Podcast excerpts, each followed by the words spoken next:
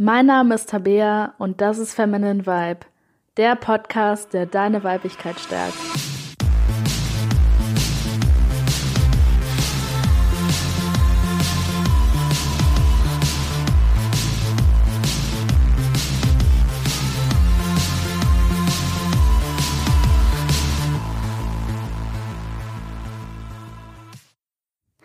Hallo und herzlich willkommen zu dieser Folge von Feminine Vibe.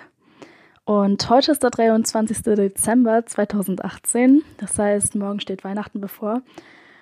Und die letzten Wochen sollten für mich zwar eher relativ entspannt sein und ähm, ruhig. Tatsächlich war aber noch generell ziemlich viel zu tun bei der Arbeit und so richtig aus dem Weihnachtsstress entfliehen konnte ich ähm, nicht so richtig, obwohl ich das eigentlich gerne ähm, wollte. Und dafür habe ich mir aber die letzten Tage noch mal ein bisschen Zeit genommen, um über das Jahr zu reflektieren und darüber nachzudenken, was ich schon alles erreicht habe, ähm, was gut geklappt hat, was nicht so gut geklappt hat und auch einfach mal die Zeit zu nutzen, um langsam, obwohl eben noch so viel zu tun war, ähm, herunterzukommen und das Jahr einfach mit einer relativ inneren Ruhe hinter mir zu lassen. Und ähm, was mir dabei nochmal eingefallen ist, ist, dass ich mich dieses Jahr sehr stark mit dem inneren Kind beschäftigt habe und zur zweiten Hälfte des Jahres nicht nur mit dem inneren Kind, sondern auch mit dem inneren Teenager. Und ich glaube, dass es eine total wichtige Sache ist, sich damit nochmal mehr auseinanderzusetzen und ähm, gerade am Jahresende nochmal wirklich sich die Zeit zu nehmen, zu reflektieren und ähm, sich vielleicht auch nochmal zu erinnern, wie diese Zeit, diese Weihnachtszeit oder auch diese Winterzeit eben in den letzten Jahren war oder in der Kindheit war. Und dass wir uns gerade in dieser Weihnachtszeit, wo so vieles stressig sein kann mit den Geschenken kaufen und mit der Arbeit und mit irgendwelchen Sachen, die man noch erledigen muss, dass man sich da nochmal erinnert, wie das mehr in der Kindheit war, dass wir uns da nicht so gestresst haben, dass es da wirklich mehr um diesen Zauber von Weihnachten und von der Winterzeit ging und wirklich darum, um zur Ruhe zu kommen und Spaß zu haben.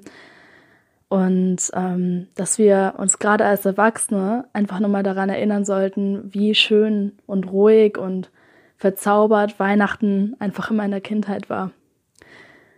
Ja, und wie gesagt, ich habe mich in den letzten Tagen nochmal sehr stark mit dem inneren Kind und ähm, auch mit dem inneren Teenager auseinandergesetzt. Und eine Frage, die ich mir immer wieder stelle, ist, was kann mir mein inneres Kind beibringen? Weil in den meisten Übungen, wenn man mit dem inneren Kind etwas macht, ähm, geht es meistens darum, dass wir dem inneren Kind irgendetwas zeigen wollen, dass wir zum Beispiel vielleicht noch ähm, Stellen haben, wo wir verletzt sind, wo wir noch irgendwelche Traumata haben, die wir noch nicht aufgelöst haben. Und dass wir uns dann mit dem inneren Kind zusammensetzen und dem zeigen, ja, guck mal hier, ich bin jetzt der starke Erwachsene, ähm, ich kümmere mich jetzt darum, du musst dir keine Sorgen mehr darum machen. Und was aber ganz oft nicht gemacht wird, wird das Ganze mal umzudrehen und nicht zu sagen, okay, wo kann ich jetzt meinem inneren Kind zeigen, dass ich erwachsen bin, dass ich stark bin, sondern wo kann mir mein eigenes inneres Kind eben etwas beibringen. Und nachdem ich mich die ersten Monate des Jahres oder so das erste halbe Jahr auch nochmal ganz stark mit meinem eigenen inneren Kind auseinandergesetzt hatte und da eben noch ganz viele alte Verletzungen aus der Kindheit geheilt hatte, habe ich mich dann halt in der zweiten Hälfte des Jahres so ungefähr langsam damit beschäftigt, mich wirklich nochmal zu fragen, okay, was kann eigentlich mein inneres Kind mir beibringen? Was ist eigentlich das, was ich aus der Kindheit ein bisschen verloren habe? Was ist vielleicht das, ähm, was ich aus der Kindheit, aus meiner eigenen Kindheit wieder in der Gegenwart präsenter haben möchte. Und mir ist da aufgefallen, dass ich einfach ganz, ganz viele Sachen, die in meiner Kindheit stattgefunden habe, haben, einfach komplett vergessen habe.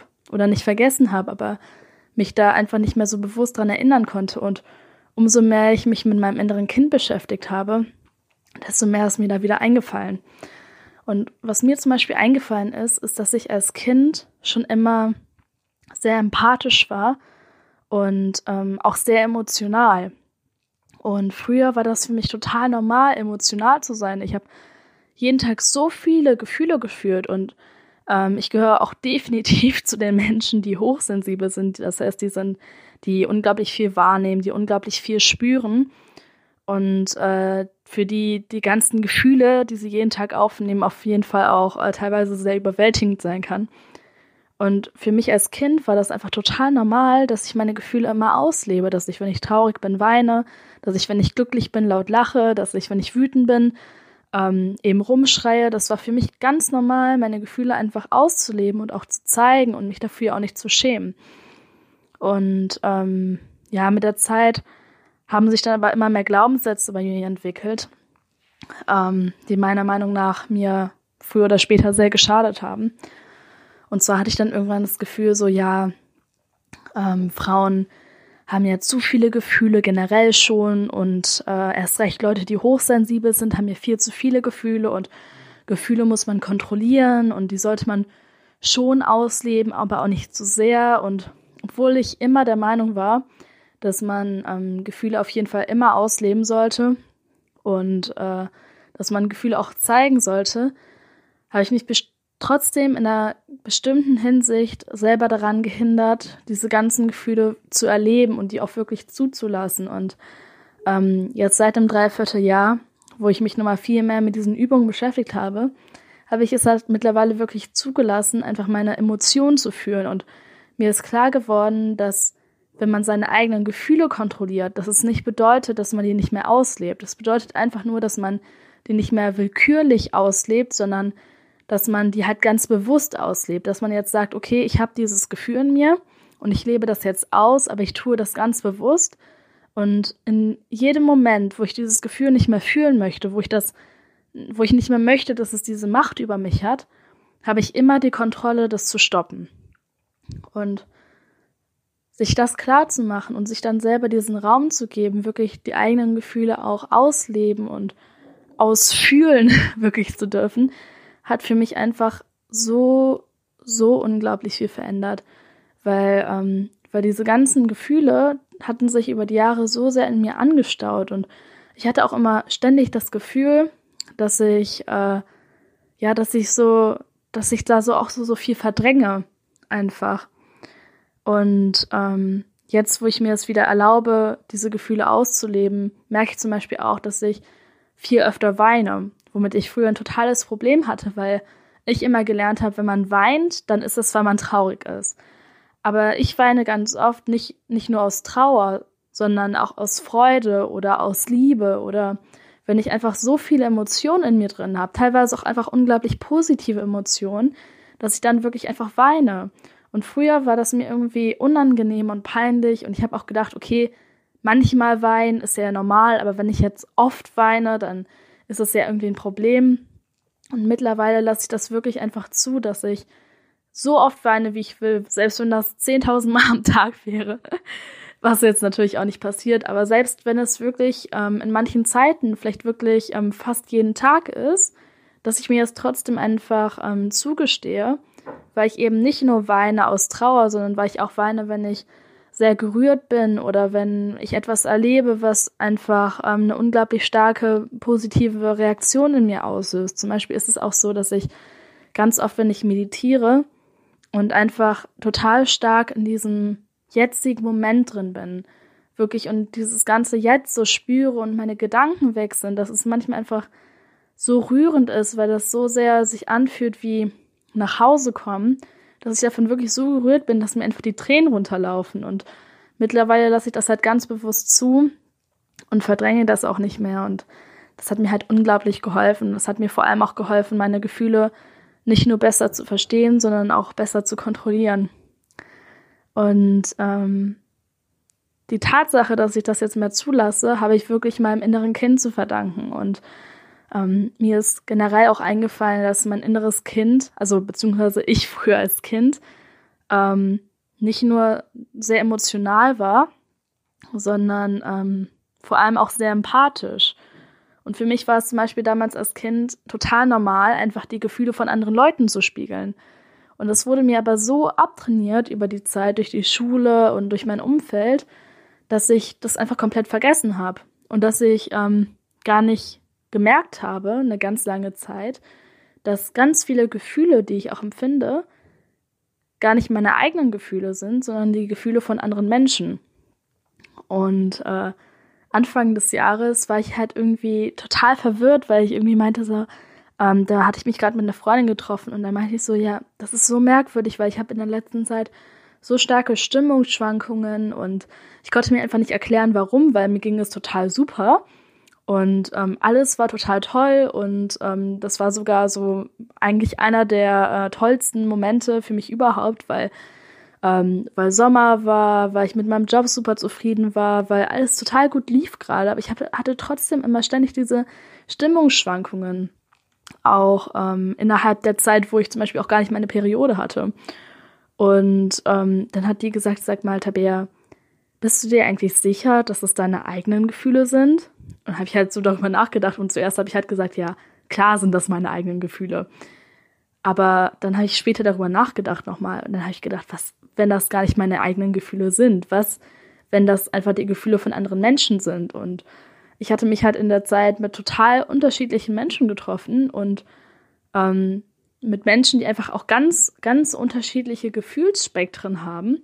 Und ich habe das dann mal beobachtet und ich habe wirklich gemerkt, dass ich bestimmte Gefühle ähm, gefühlt habe, wenn ich mit bestimmten Menschen zusammen war und dass diese Gefühle eben auch wieder verschwunden sind, ähm, wenn ich diese Menschen nicht mehr gesehen habe, also wenn die nicht mehr in meinem Umfeld drin waren. Und dann ist mir erst klar geworden, wie stark ich eigentlich die Gefühle von anderen Menschen spiegle. Und das fand ich so krass und das ist mir halt auch nur dadurch klar geworden, ähm, dadurch natürlich auch wegen meiner Freundin, die mich darauf hingewiesen hatte, aber eben auch dadurch, dass ich mich mit dem inneren Kind so auseinandergesetzt habe und mich einfach daran erinnert habe, dass ich früher als Kind ähm, total empathisch war und ständig die Gefühle von anderen gespürt habe. Und für mich war das halt als Kind total normal. Ich war mir dessen auch total bewusst. Aber da mir es eben so abtrainiert wurde oder mir immer gesagt wurde, dass es irgendwie schwachsinnig ist, habe ich das dann einfach komplett verdrängt. Und ich fand das so krass, wie viel man aus der Kindheit einfach vergessen und verdrängt hat, ähm, weil einem irgendjemand mal gesagt hat, dass es nicht gut ist. Und äh, deswegen halte ich halt diese Arbeit mit dem inneren Kind für unglaublich, ähm, für unglaublich heilend und auch wirksam. Und auch diese Frage, was, was kann mir mein eigenes inneres Kind beibringen? Was kann ich davon lernen? Was will ich eben aus der Kindheit wieder zurückhaben? Das kann so unglaublich viel über einen verraten, weil ähm, ich finde auch in der Persönlichkeitsentwicklung zum Beispiel ist es ja so, dass man davon ausgeht, dass man seinen Charakter komplett verändern kann. Das heißt, wenn du schüchtern bist, kannst du wieder extrovertiert sein. Wenn du so und so bist, kannst du so und so sein. Aber ich glaube, dass man von Geburt an schon oder eben geprägt durch die ersten Monate oder auch Jahre als Kind einfach so einen bestimmten ähm, sagen wir, so eine Art Urcharakter hat, den man eben als Kind hat, den man natürlich später noch äh, richtig krass modellieren kann. Aber es gibt einfach bestimmte Eigenschaften, die man dann schon hat. Zum Beispiel, dass ich eben so empathisch bin und so hochsensibel bin. Und ähm, natürlich kann ich mir zum Beispiel, habe ich ja jetzt auch in den letzten Jahren gemacht, habe ich mir beigebracht, die Gefühle mehr zu kontrollieren und die auch so ein bisschen runterzuschwächen und so. Deswegen hat man schon einen sehr großen Einfluss darauf. Aber trotzdem kann es sich einfach unglaublich lohnen, sich mal klar zu machen, wie man eben ganz, ganz, ganz früher war als kleines Kind oder vielleicht sogar noch als Baby, weil einem dadurch so viele Verhaltensweisen von einem selber auch klar werden und man da so ganz neue Seiten an sich entdeckt, die man vielleicht ähm, einfach vergessen hatte oder die man sich als Kind vielleicht auch noch gar nicht richtig bewusst war.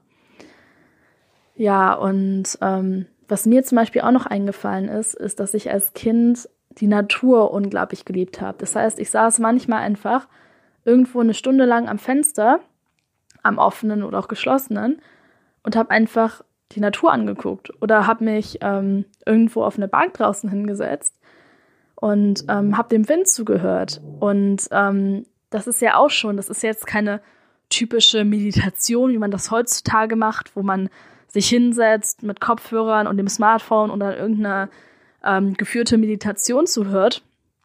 Aber das ist einfach, ähm, das ist ja an sich die natürlichste Form von Meditation, sich da einfach hinzusetzen und der Natur zuzuhören. Und das war für mich als Kind so normal und das hat mich auch so erfüllt und mir so eine unglaubliche Freude gebracht. Und ähm, das habe ich halt auch irgendwie komplett vergessen, dass ich als Kind immer schon so einen unglaublich starken Zugang oder so eine unglaublich starke Neigung zu der Natur hatte und ich das mittlerweile echt bis zum gewissen Grad wirklich sehr stark verlernt habe, weil ich mag die Natur zwar immer noch unglaublich, also mir macht es immer noch mega viel Spaß, wandern zu gehen und ich gehe auch gern spazieren und gerade wenn es Sommer ist, verbringe ich unglaublich viel Zeit ähm, draußen, aber längst nicht mehr so viel wie als Kind und jetzt gerade im Winter, wo ich als Kind eigentlich trotzdem noch relativ viel draußen war, merke ich einfach, dass ich ähm, jetzt gerade auch wegen dem Job ähm, einfach sehr viel Zeit auch vor dem Laptop verbringe, sehr viel Zeit drin verbringe und ähm, diese ganze Natur einfach so nicht mehr wirklich mitbekomme oder dass es nicht mehr so ein großer Teil ähm, von mir ist wie früher. Und äh, deswegen habe ich mir eben für 2019 auch ganz fest vorgenommen, dass ich wieder mehr Zeit in der Natur verbringen werde, dass ich wieder mehr rausgehen werde und dass ich wirklich einfach mal mehr Momente verbringen werde, wo ich dann nicht mit einem Buch sitze oder mit dem Smartphone oder mit irgendwelchen anderen Leuten, sondern dass ich mir manchmal einfach ganz bewusst die Zeit nehme, mich hinzusetzen und ähm, wirklich einfach nur die Natur zu erleben. Also einfach nur zu erleben, wie die Natur ist und ähm, ja, einfach den Geräuschen zuzuhören, dem Wind zuzuhören, auch wenn das ähm, am Anfang ein bisschen kitschig klingt. Aber wirklich einfach wieder das zu machen, was mir halt in der Kindheit unglaublich viel Freude bereitet hat. Ja, und ähm, ich glaube, dass es auch ein paar sehr gute Übungen gibt, um eben wieder Zugang zu dem eigenen inneren Kind zu bekommen. Und ich wollte euch heute einfach mal ein paar vorstellen, die mir eben unglaublich geholfen haben, ähm, mich wieder mit meinem eigenen inneren Kind äh, zu vernetzen oder dem auch so zu begegnen weil das eben doch für manche Leute sehr schwer ist, ähm, da eine genaue Vorstellung zu bekommen, wie man als Kind war und ähm, denen das vielleicht auch irgendwie ein bisschen schwer fällt, ähm, mit dem inneren Kind zu kommunizieren, weil das eben das Unterbewusstsein ist. Das heißt, du hast keinen richtigen Menschen, kein richtiges Kind, das vor dir steht, sondern du musst dir das quasi alles vorstellen in deinem Kopf. Und äh, gerade für Menschen, die noch nicht so stark mit ihrer Intuition verbunden sind oder nicht so stark mit ihrem Unterbewusstsein, dann kann es eben teilweise sehr schwer fallen, sich mit dem inneren Kind zu verbinden. Deswegen habe ich hier mal die besten Übungen, die mir geholfen haben, um das zu machen. Ja, und das erste, was mir mega geholfen hat, war einfach ein paar Fragen zu stellen. Nämlich ähm, zum Beispiel, wie war ich wirklich früher? Also welche Eigenschaften hatte ich? Und dann vielleicht einfach mal ein Blatt Papier zu nehmen und diese ganzen Eigenschaften aufzuschreiben. Einfach alles, was dir einfällt. So, war ich schüchtern, war ich laut, war ich frech, war ich artig, ähm, war ich sehr auf mich bezogen oder sehr auf andere, ähm, habe ich eher gerne drin was gemacht oder eher gerne draußen, ähm, war ich ein Musikliebhaber oder eher ähm, habe ich gerne was mit dem PC gemacht, vielleicht, wenn du schon zu dieser Generation angehört hast. Ähm, und dich wirklich einfach zu fragen, was für Eigenschaften hatte mein inneres Kind wirklich. Und dann wirklich einfach mal alles aufzuschreiben, was dir einfällt. Und dann die zweite Frage, die mir sehr geholfen hat, war, was ich als Kind gespielt habe früher. Zum Beispiel für mich war das so, dass ich Brettspiele schon immer sehr gerne mochte und generell alle Spiele, die sehr fantasievoll waren. Das heißt, ähm, ich war einfach ein Kind, das sehr kreativ war und das auch sehr sehr viel Tag geträumt hat und sehr viele immer sehr viele Ideen hatte und auch sehr viele Gedanken schon über die Zukunft. Und das hat sich bei mir halt heutzutage kaum geändert, weil ich bin immer noch ein Mensch, der sehr gerne in Ideen denkt und in Konzepten und ähm, der irgendwie auch eher so ein bisschen theoretisch ist als praktisch. Und ähm, das war als Kind eben auch schon ganz krass bei mir verankert. Also dann unter den Eigenschaften, die du als Kind hattest, einfach wirklich mal aufschreiben, ähm, was du, was du gerne gespielt hast, womit du deine Zeit gerne vertrieben hast. Ähm, was ich zum Beispiel auch sehr gerne gespielt hat, war immer Weltretten. ähm, das heißt, ich habe mir irgendeine Aufgabe genommen, die ich hatte, zum Beispiel irgendwo in China ähm, ist irgendein Bösewicht und den muss ich jetzt bekämpfen oder ähm, ja, ich habe auch ganz oft gespielt, dass ich so eine Kriegerin bin oder eine Prinzessin. Und ähm, sich wirklich einfach da mal dran zu erinnern, was für Spiele man gerne gespielt hat und womit man gerne seine Zeit verbracht hat. Genau. Die dritte Frage, die dich sehr stark mit deinem inneren Kind verbinden kann, ist auch die Frage, was für ein Umfeld du hattest. Also ob du eher äh, gute Freunde hattest, viele Freunde oder ob du eher ein Einzelgänger warst und vor allem auch wie die Beziehung zu deiner Familie war und zu deinen Eltern, weil die Beziehung zu deinen Eltern kann eben sehr viel beeinflusst haben. Und äh, mir hat es auch mega geholfen, mich mal zu fragen, wie war die Beziehung zu meiner Mutter und zu meinem Vater ähm, was ist gut gelaufen, was ist nicht so gut gelaufen und wie hat mich das Ganze geprägt. Und ähm, sich gerade mal zu fragen, was einem die Eltern auch beigebracht haben, welche Glaubenssätze man durch die Eltern hat, kann eben einem auch helfen, sich nochmal mit dem inneren Kind mehr zu verbinden. Genau, das sind so die drei Fragen, die mir am meisten geholfen haben, um mich mit meinem inneren Kind zu verbinden.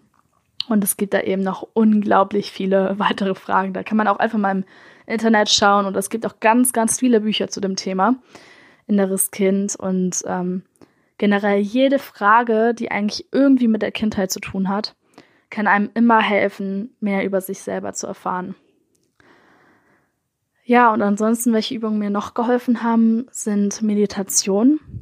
Ähm, entweder einfach eine ganz normale Meditation, wo du einfach versuchst, ähm, dir dein inneres Kind vorzustellen und einfach dich mit ihm zu verbinden. Das heißt, du stellst dir einfach vor, wie du mit vier oder fünf oder sechs Jahren aussahst und versuchst diesem inneren Kind während der Meditation in die Augen zu sehen und dem dann halt in Gedanken quasi mit dem zu reden. Also du kannst zum Beispiel einfach dir vorstellen, dass du vor deinem Kind stehst und äh, dich mit dem unterhältst und äh, kann zum Beispiel erstmal sagen, sowas wie ähm, einfach begrüßen oder irgendwie sagen, ja, ich habe dich vermisst oder ähm, auch fragen, was wünschst du dir denn gerade? Also wirklich einfach mal so ein bisschen versuchen, irgendwie Kontakt mit dem inneren Kind aufzunehmen. Und das fühlt sich am Anfang zwar meistens ein bisschen merkwürdig an, weil das eben im, in westlichen Ländern jetzt nicht so normal ist, dass man so eine Übung macht, aber ähm, nachdem man diesen komischen Teil überwunden hat, fällt einem das dann halt mit der Zeit immer leichter.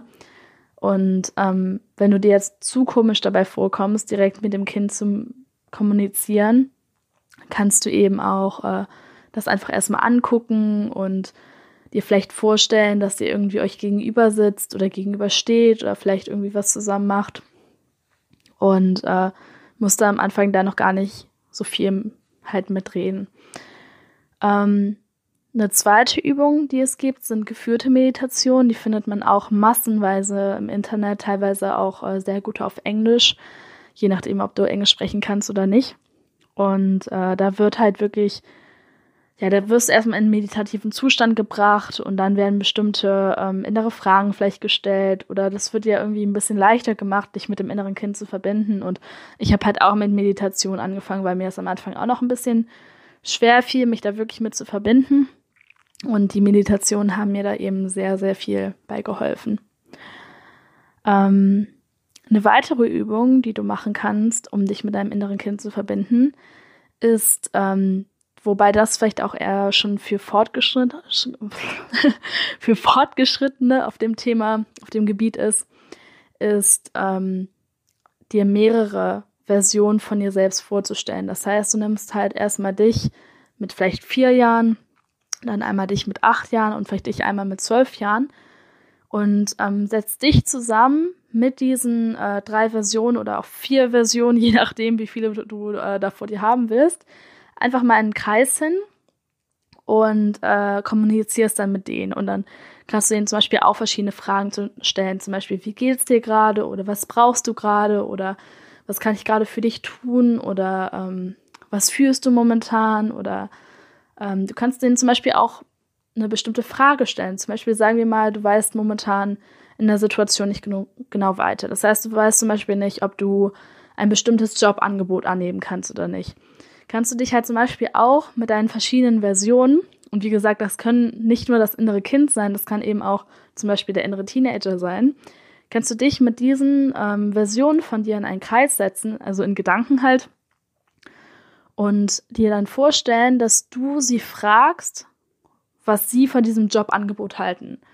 Und dann gehst du halt in Gedanken zu jedem Kind, zu jedem inneren Kind oder zu jedem inneren Teenager von dir hin und ähm, beantwortest dann aus deren Sicht die Frage. Und das kann halt sein, dass da unglaublich krasse Antworten bei rauskommen, ähm, die dir vorher noch gar nicht so bewusst waren, weil das eben alles was mit deinem Unterbewusstsein zu tun hat. Das heißt, es kann zum Beispiel sein, dass du den Job eigentlich total toll findest, aber dein vierjähriges Kind findet den total scheiße, weil du dann zum Beispiel nicht mehr genug Freizeit hast. Oder, ähm, oder es könnte dann sowas sagen wie, ja, das ist ja irgendwie ganz schön, aber du wolltest doch eigentlich immer das und das machen. Oder wir fanden doch immer das und das toll. Und das kommt ja in dem Job jetzt gar nicht vor.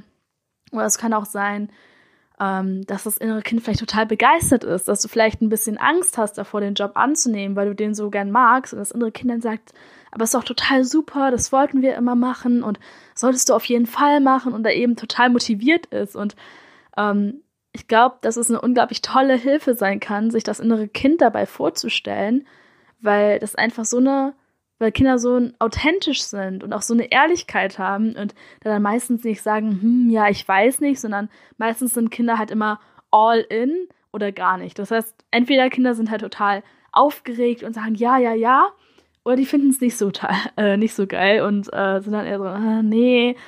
Ähm, aber dass Kinder unentschieden sind, das ist meistens sehr selten. Das heißt, man bekommt da vom inneren Kind meistens eine sehr, sehr klare und direkte Antwort.